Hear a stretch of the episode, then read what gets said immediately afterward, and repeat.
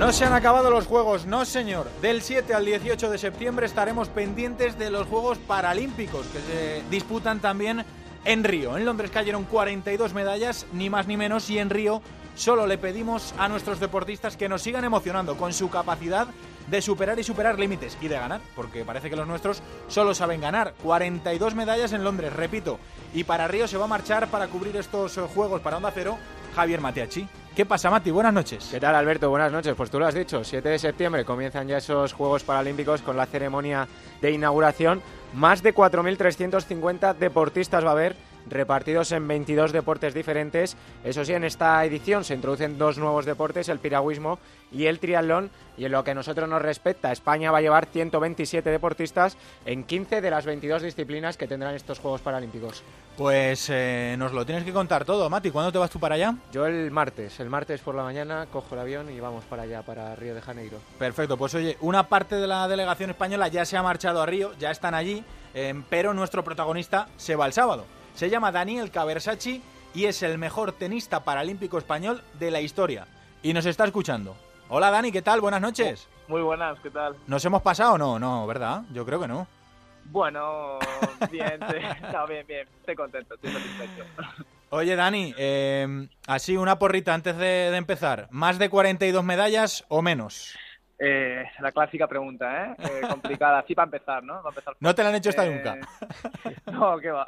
De, a ver, eh, no lo sé, no lo sé. Yo sé cada vez, obviamente, cada vez es más competitivo, cada vez es más difícil conseguir medallas. Eh, además, estos son los juegos más universales de, de la historia y hay cada vez más competencia en todos los países, cada vez más países invierten dinero en sacar los mejores atletas. Eh, tengo que decir un número. Venga, claro que sí, hombre. 40, yo creo 40, eh, 40, va- 40 está bien. ¿40 solo? Yo voy a decir 45. 45. ¿Mati?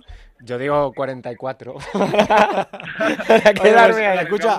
Dani, como el precio justo, el que más se aproxime se lo lleva, ¿vale? Venga, va.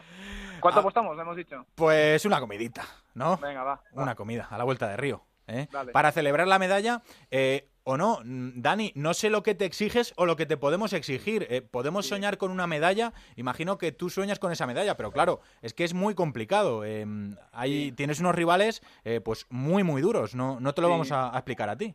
Bueno, a ver, yo siempre respondo lo mismo. La verdad es que yo, yo ahora mismo llego en un, en un muy buen momento. Estoy el 15 del mundo, he conseguido meterme entre los 16 mejores. Voy a ser cabeza de serie, que creo que nadie en España lo había conseguido. Y para mí es un, es un éxito esto. Y, y bueno, medalla ahora mismo es muy prematuro. Eh, siendo realistas, yo estoy jugando bien, voy con ganas de dar, dejarme la piel en cada partido, pero y, y- yo creo que si juego muy bien, si compito bien, si pongo en práctica lo que hemos estado entrenando los últimos meses, los últimos años, puedo ganar a cualquiera. Pero hay rivales que a día de hoy son, son mejores que yo. Y, y bueno, hay que saber esto. Pero vamos, yo voy a de- dejarme la piel, voy a luchar hasta el último momento y, y- y- y hacerlo bien. Y yo no me marco objetivo concreto de medalla, de, de llegar a cuartos, de llegar a semis, diploma, no sé qué, sino hacerlo bien cada partido y, y, y ser Dani Gaberzaski. Es mi objetivo. Pues que estemos ahí, que, que lo disfrutemos, Dani, que, que lo sigamos. Eh, nosotros te tenemos que dar a ti las gracias por, por atendernos, eh, por supuesto que sí. Eh, Dani, o- otra cosa que, que no te han dicho nunca. eh, siempre Sí. te comparan con Rafa Nadal. ¿Qué es para ti Rafa Nadal? Rafa Nadal es un referente, obviamente, no solo creo que no solo para mí, sino para muchos tenistas y muchos deportistas por por la fortaleza mental que ha tenido siempre, los valores que demuestra dentro de la pista. eh, y bueno, yo he intentado, además tenemos eh, un juego, se podría decir que tenemos un juego, sobre todo en la, en, en la base, un juego similar, eh, en el sentido que somos los dos correosos, son jugadores de fondo, somos jugadores que intentamos llevar al, al rival al límite con lo que tenemos. A lo mejor tenemos menos golpes eh, ganadores que los demás, pero, pero, pero tenemos quizás más garra. Obviamente me, me queda mucho para compararme de verdad con Nadal, pero, pero sí, es un referente y, y me miro en él muchas veces. O sea, Yo- intento, intento aprender, que se me quede algo. Ahora en las Olimpiadas, pues eh, a ver, ojalá me haya quedado algo de sus partidos. Eh, Dani, respecto a la silla, sé que te, que te la han cambiado en los Sí. últimos meses, has tenido ciertos problemas de, de adaptación, Ay, por así decirlo, sí, sí. y además eh, también relacionado con la silla, que alguna vez que otra vez has tenido problemas en los traslados con los aviones que, que no te la han dejado como venía. Sí, sí, sí, lo de las aerolíneas es, bueno, eh, yo lo que no me ha pasado a mí en los viajes, también con manetas, con todo, también es verdad que viajamos mucho, es normal que pase algo, ¿no? Pero yo creo que he tenido bastante mala suerte este año, estos últimos dos años. Eh, sí, bueno, me rompieron la silla de calle en 2014 y este año me, ya me habían roto la silla de tenis eh, alguna vez, pero este año en la Copa del Mundo en Tokio, es que además fue esta semana que ocurre todo mal, todo sale al revés. Eh, que además te lesionaste, ¿verdad, Dani? Sí, sí, sí, sí. No, fue un show de semana, un desastre. Llegué, me, la silla me la perdieron, me llegó a los dos días. Yo mientras entrenando con sillas prestadas, además las sillas son una medida, o sea, desastre. Y llegó, estaba completamente partida, me tuvieron que soldar, jugué el torneo y al segundo partido, en el segundo juego del partido, voy y me rompo el cuádriceps, que soy el único jugador de silla del mundo que se rompe de algo de la pierna, o sea, loser total.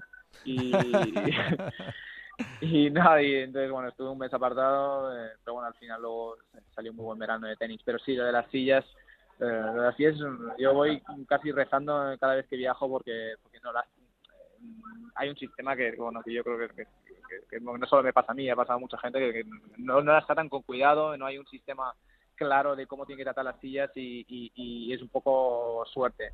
Pues eh, les vamos a tirar de las orejas a las aerolíneas desde aquí, Dani. No, no, vamos a aprovechar, hombre, claro que sí. Oye, Dani, ¿te preocupa el tema de las deficiencias que hay en la Villa Olímpica, el tema de la inseguridad en Río? ¿Cómo ves esto? ¿O estás centrado en, lo, en lo tuyo y no te...? Hombre, también tiene que afectar, ¿no? tampoco me, preocupa mucho. Eh, ni el SICA ni la seguridad. Sí, me, me han mandado un montón de, de, emails y tal, ten cuidado. Y luego que, bueno, que la villa hay cosas que no, que ha habido recortes y tal, pero mira, yo, nosotros, creo que a mí y a todos los paralímpicos tampoco nos preocupa mucho. Vamos con ilusión, llevamos años preparando este momento y, y, vamos con mucha ilusión para para dar lo mejor, disfrutar de estos juegos y, y van, a tener, hacer muchas más cosas para que nos afecten. nos quedamos con eso. Por ahora. por ahora. Tocamos madera, tocamos madera. Dani, a competir, a pasarlo bien y, a seguir superando límites. Que estamos contigo y con todos vosotros, ¿vale? Muchísimas gracias por el apoyo. Buen viaje y un abrazo fuerte. Dale, un abrazo. Chao, chao.